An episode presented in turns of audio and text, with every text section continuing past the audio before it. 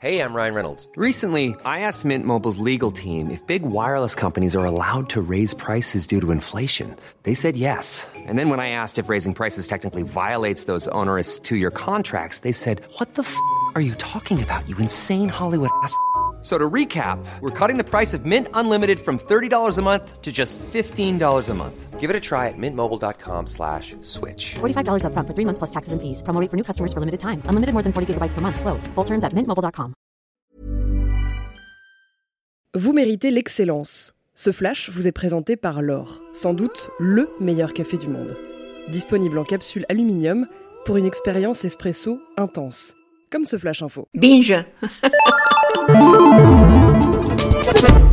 Salut, c'est André Anne Mélard, nous sommes le vendredi 29 juin et vous écoutez Binge.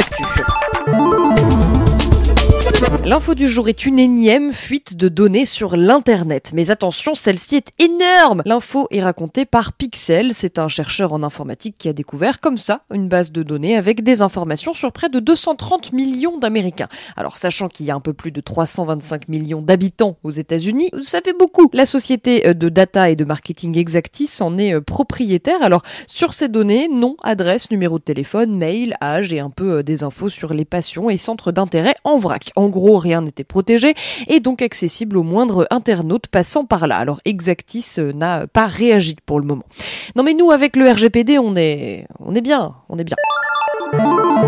L'histoire du jour concerne la Chine, mais plus précisément tous ses habitants. Le quotidien hongkongais South China Morning Post a enquêté sur un nouveau gadget des autorités chinoises appelé le Dove Pigeon en anglais. Ce drone, qui ressemble comme deux gouttes d'eau au volatile que l'on connaît trop, est équipé d'une caméra et d'un GPS indétectable, silencieux, véritable miroir de ses congénères volants. Il peut reproduire jusqu'à 90% de leurs mouvements. Apparemment, il sera déployé en premier lieu dans la province du Xinjiang, désolé pour la prononciation, là où les habitants musulmans, les Ouïghours, sont déjà fortement euh, surveillés. Ah oui, parce qu'il est encore en développement, hein, ce pigeon bionique, mais l'idée est là. Et c'est bien ça le problème. La mauvaise nouvelle du jour, c'est que l'Europe est en manque de gaz carbonique. Jusque-là, peu importe, me direz-vous. Eh bien non, car qui dit plus de gaz carbonique dit plus de bière ou de soda. C'est surtout la Grande-Bretagne qui est touchée, mais euh, nous sommes impactés aussi. Cette pénurie est un mauvais concours de circonstances entre des usines qui ont réalisé leur période d'entretien au moment où il y a eu des baisses de production d'ammoniac, composante du dioxyde de carbone industriel, le tout alors que les températures étaient plus chaudes que d'habitude et que du coup, bah, les gens avaient plus soif. Et euh, qu'il y avait la Coupe du Monde aussi, accessoirement. Le son du jour ressort d'une étude de l'Institut Marquès qui nous apprend ce que les fœtus aiment le plus écouter. Grâce à un haut-parleur vaginal, oui oui, ils ont pu mesurer les mouvements du visage et de langue du petit être. La musique classique l'emporte haut la main, ça à la limite on le savait, mais apparemment c'est le pop-rock qui fait le moins d'effet aux petits, à quelques exceptions près comme Bohemian Rhapsody de Queen ou le quatuor irlandais de Cars. Alors pour ces deux-là, le fœtus a réagi dans 59% des cas.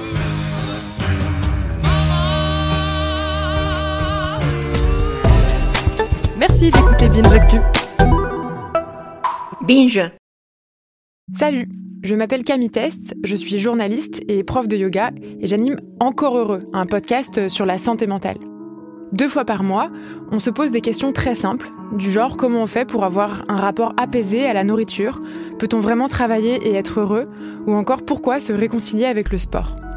Avec mon équipe d'expertes et d'experts, on repose les bases, on décrypte les problèmes, on les replace dans un contexte global et surtout, on trouve des solutions. Car même si le monde va mal, on a le droit de vouloir être encore heureux. Encore heureux, c'est un podcast de Binge Audio, déjà disponible sur votre appli de podcast habituel.